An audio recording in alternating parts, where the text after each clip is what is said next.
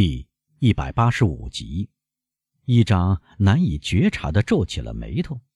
诸位，他说：“你们已经听取了德莫尔塞夫伯爵的辩白和解释了。伯爵先生，您能提供几个证人来证实您刚才的那番叙述吗？”“哎，不能，先生。”伯爵回答。“所有在大臣周围，在他的宫廷认识我的人，不是死了，就是风吹云散了。”我想，在这次可怕的战争中，劫后余生的只剩下我一个人了。至少在我的同胞中，只剩下我一个人。眼下，我有阿利泰贝林的一些信件，我已经出示给你们看了。我拥有他意志的信物戒指，就在这里。最后，我能提供的最有说服力的证据是，在匿名攻讦之后，没有一个证据可以否定我的辩白的忠实可靠。和我的军人生涯的纯洁无私。会场上掠过一阵表示赞同的窃窃私语声。这时，阿尔贝，如果不是突然发生变故，您父亲就胜诉了。只剩下投票表决了。这当议长开了口：“诸位，他说，还有您，伯爵先生，我猜想你们不会反对听取一个自称非常重要的证人作证吧？”这个人刚才毛遂自荐。根据伯爵刚才对我们说的话，我们不用怀疑，这个证人出场会证明我们的同僚完全清白无辜。这封信是我刚刚收到的，谈到了这个问题。你们愿意我念给你们听吗？或者你们决定把这个变故撇在一边，不在这件事情上耽搁时间？德莫尔塞夫先生脸色苍白。拿着文件的双手痉挛起来，手指捏得发出响声。委员会同意念这封信，至于伯爵，他若有所思，不提出任何看法。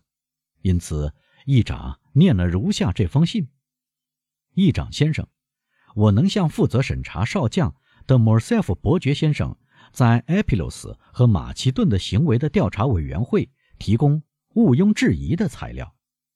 议长停顿一下。德莫尔塞夫伯爵脸色苍白，议长用目光探问听众。念下去，在座的人说。议长继续念道：“阿里帕夏死时，我也在场，我看到他是如何临终的。我知道瓦基基利和海底的下落。我忠实执行委员会的吩咐，甚至要求赐我作证的荣耀。正当这封短信交到您手里的时候，我正在议院的前厅里。”这个证人，或者不如说这个敌人是什么人？伯爵问。不难发现，他的嗓音已经大为改变。我们马上就会知道的，先生。议长回答。委员会同意听取这个证人作证吗？同意，同意。大家异口同声地说。数务人员又被叫了过来。有人在前厅等候吗？议长问。是的，议长先生。是什么样的人？一个女人由一个仆人陪着，人人面面相觑。让这个女人进来，议长说。五分钟后，数务人员又出现了，大家的眼睛全盯住门口。而我呢，博尚说，我同大家一样不安地等待着。在数务人员身后走过来一个女人，蒙着一张大面纱，把她的脸全遮住了。从这副面纱所透露的形状和散发出来的香气来看，可以琢磨出这是一个年轻优雅的女人，如此而已。议长请陌生女人揭去了面纱，于是大家看到这个女人身穿希腊服装，另外她有绝色之美。哈，莫尔塞夫说：“是她。”怎么是她？是的，她是海蒂。谁告诉您的？啊，我猜出来的，请说下去，博尚。您看，我很平静坚强。我们大概要接近结局了。德莫尔塞夫先生，博尚继续说，又惊又怕地望着这个女人。对他来说，从这张可爱的嘴说出来的话，就要决定他的生死。对所有其他的人来说，这场经历如此奇特，充满了兴味，以致德莫尔塞夫先生的得救或身败名裂。只被当做了这一事件的次要因素。议长做了个手势，让年轻女人坐下。但他点点头，仍然要站着。至于伯爵，他又跌坐在扶手椅里，显然他的双腿支持不住了。夫人，议长说：“您给委员会写信，说是能对雅尼娜事件提供情况，而且您表示您曾是目击者。”确实如此，陌生女郎用深深忧郁而迷人的嗓音回答，她的嗓音带着东方人特有的清脆。可是，议长又说：“请允许我告诉你。”当时您还很年幼，我当时四岁。由于这些事件对我来说至关重要，所以没有一个细节离开过我的脑际，没有一个特殊情况从我记忆中消失。这些事件究竟对您有多大的重要性呢？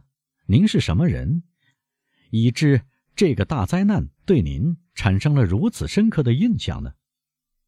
这关系到我父亲的存亡。少女回答：“我名叫海迪，雅尼娜的帕夏阿里泰贝林和他深爱的妻子瓦基吉里的女儿。”年轻女子双颊泛出既谦虚又骄傲的红晕，他的目光火辣辣的，他的表白十分庄严，这给会场带来了难以描述的效果。至于伯爵，即使霹雳落地，在他的脚边击开一个深渊，他也不会更为震惊。夫人，议长恭敬地鞠了一躬，又说：“请允许我提一个简单的问题。这个问题不是表示怀疑，但它是最后一个问题。您能证明您所说的话的真实性吗？”“我能证明。”海蒂说，一面从外衣下掏出一只喷香的缎子小袋，“因为这里有我的出生证，有我的父亲书写，并由他的几个最重要的官员签署。”除了我的出生证，这里还有我的洗礼证。我的父亲同意我信仰我母亲的宗教。马其顿和埃皮留斯的大主教在洗礼证上盖上了印章。最后，无疑这是最重要的，这里有我和我母亲的卖身契，就是那个欧洲的军官把我们卖给了亚美尼亚商人埃尔科比尔。这个军官在跟土耳其苏丹的宫廷所做的无耻交易中。把他的恩主的女儿和妻子留作了自己的一部分战利品，并以一千袋钱的总数，即大约四十万法郎，把他们卖掉了。听到提出这样可怕的指责，德莫尔塞夫伯爵的双颊泛出白里带青的颜色，他的眼睛充满了血丝。全场的人则带着阴沉沉的寂静听取这番指责。海底始终很平静，但他的平静却比别人的愤怒。更加咄咄逼人，他把用阿拉伯语书写的卖身契递给了议长。由于委员会考虑到有几份文件是用阿拉伯语、现代希腊语或土耳其语书写的，议会的翻译得到通知，被叫了进来。这些高贵的议员当中，有一个在壮观的埃及战役期间学会了阿拉伯语，这种语言他十分熟悉。当翻译高声读出羊皮纸上的文字时，他在一旁监看着。鄙人埃尔·科比尔，奴隶贩子兼皇帝陛下的后宫供应商，确认从欧洲人老爷基督山伯爵手中收到并转交给崇高的皇帝一块价值两千代钱的碧玉。作为一个十一岁的信奉基督教的年轻女奴，名叫海迪，及已故的雅尼娜的帕夏阿里泰贝林和他的宠妃瓦吉吉利之女的麦金。他在七年前和他的母亲由一个替阿里泰贝林大臣效力、名叫菲尔纳蒙德格的欧洲人上校卖给我。他的母亲在到达君士坦丁堡时死去了。上述交易是皇帝陛下委托我代办的，付出的为一千袋钱。此据获得皇帝陛下准许，立于伊斯兰教历一二七四年。L. 科比尔。为使此约可信而又可靠，应由受主被盖皇帝玉玺。在奴隶贩子的签字旁边，确实可以看到崇高的皇帝的玉玺印。在监看和读完卖身契之后，是一片可怕的沉默。伯爵的目光呆呆的，这目光仿佛不由自主地盯着海底，仿佛冒出了火与血。夫人。议长说：“我想基督山伯爵也在巴黎，就在您的身边。我们能向他调查吗？”先生，海蒂回答：“基督山伯爵是我的再生之父。三天前他已去了诺曼底。”那么，夫人，议长说：“是谁建议您这样做的呢？”本庭感谢您这样做。况且从您的身世和不幸经历来看，这样做是自然而然的。先生，海蒂回答。是我的自尊心和我的悲痛建议我这样做的。上帝原谅我，尽管我是一个基督徒，但我却总是考虑为我显赫的父亲报仇。当我踏上法国，并且知道这个叛贼就住在巴黎的时候，我的眼睛和耳朵就不断地保持警觉。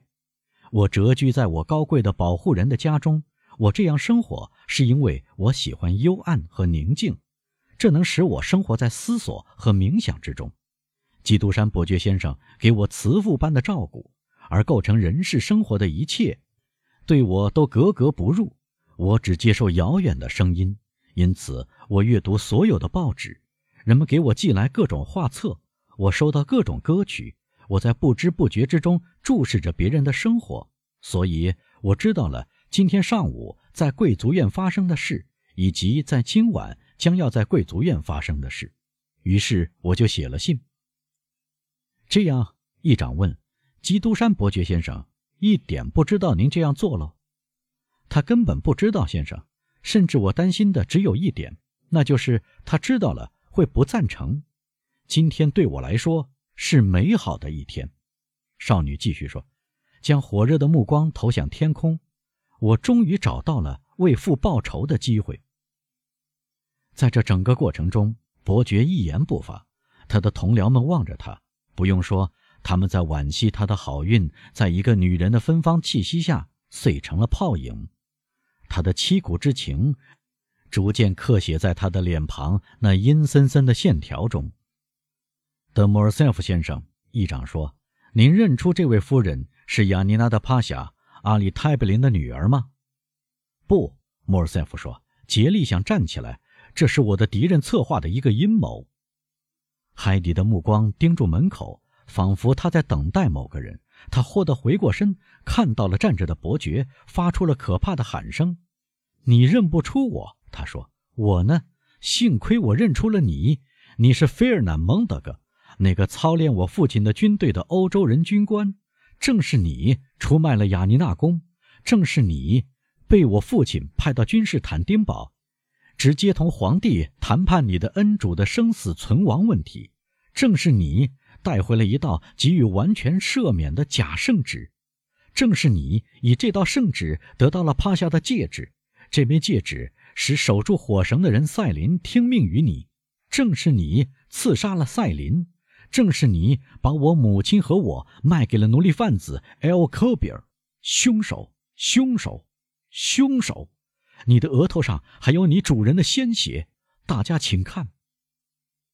这番话脱口而出，带着证明事实存在的极大说服力，以致人人的目光都转向了伯爵的额头。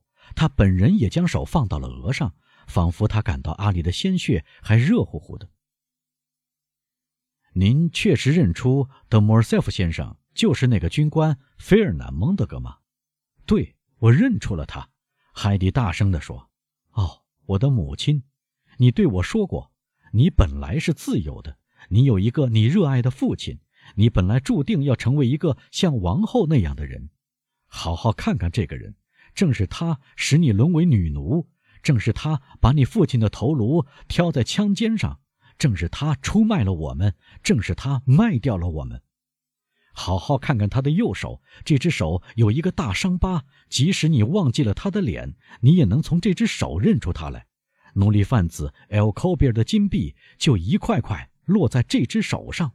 对我认出了他。好，现在让他自己来说，他是否认出了我吧。每个字都像一把刀落在莫尔塞夫身上，切下他的一片毅力。听到最后几句话。他不由自主地慌忙把手藏进胸脯里，这只手确实是伤残的手。他重新跌坐在扶手椅里，陷入阴沉沉的绝望之中。这个场面使与会者的脑子转悠起来，就像看到在强劲的北风之下从树干上脱落的树叶在飞舞。德莫尔塞夫伯爵先生，议长说：“不要垂头丧气，请回答。本庭主持正义，就像上帝主持正义一样，对每个人都是至高无上和平等的。这一正义不会剥夺您自卫的手段，而让您的敌人打垮您。您愿意做新的调查吗？你要我下令派两位议员到雅尼娜去一次吗？说吧。”摩尔塞夫一声不吭。于是，委员会的全体成员都带着某种惊恐，面面相觑。大家都了解伯爵生性刚毅而暴躁，非得陷入可怕的沮丧之中，才能使这个人放弃自卫。人们只得猜想，在这酷似瞌睡的沉默之后，紧接着的会是像雷霆一样的惊醒。喂，议长问他：“您决定怎么办？”“什么也不用办。”伯爵站了起来，用沉着的声音说：“阿里泰贝林的女儿。”议长说：“确实说的是实情吗？他确实是个可怕的证人。面对这个证人，有罪之人真不敢回答否字吗？您果真做过别人指责您的那些事吗？”伯爵环顾四周，那绝望的眼神也许会感动猛虎，但却不能使法官们缴械。随后，他抬起眼睛望着拱顶，遂又调转目光，仿佛他担心这拱顶会突然打开，使这个称之为天庭的第二个法庭和称之为上帝的另一个法官光华四射地出现。他以急促的动作解开令他窒息的上装纽扣，宛若一个可怜的疯子走出了大厅。他的脚步阴惨惨的在传声效果极佳的拱顶下回响了一阵。然后载着他疾驰而去的马车，震撼着这座佛罗伦萨式的建筑的柱廊。诸位，寂静恢复时，议长说：“德莫尔塞夫伯爵先生承认了不忠、背叛和卑鄙无耻吗？”“是的。”调查委员会的全体成员异口同声的回答。海底待到会议结束，他听到委员会宣布了对伯爵的判决。但他的脸容丝毫未显出一丝高兴或怜悯。他将面纱重又戴好，端庄地向委员们鞠躬，踏着维吉尔所见的仙女行走的步子走了出去。